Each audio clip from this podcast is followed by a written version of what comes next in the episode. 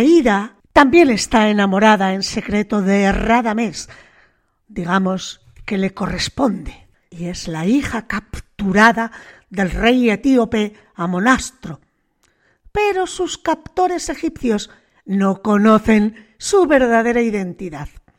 Su padre ha invadido Egipto para liberarla de la esclavitud. Amneris es la hija del rey egipcio y entra en ese momento en escena. Ella también ama a Radamés, pero teme que su corazón pertenezca a alguien más. Y la verdad es que su intuición no le falla.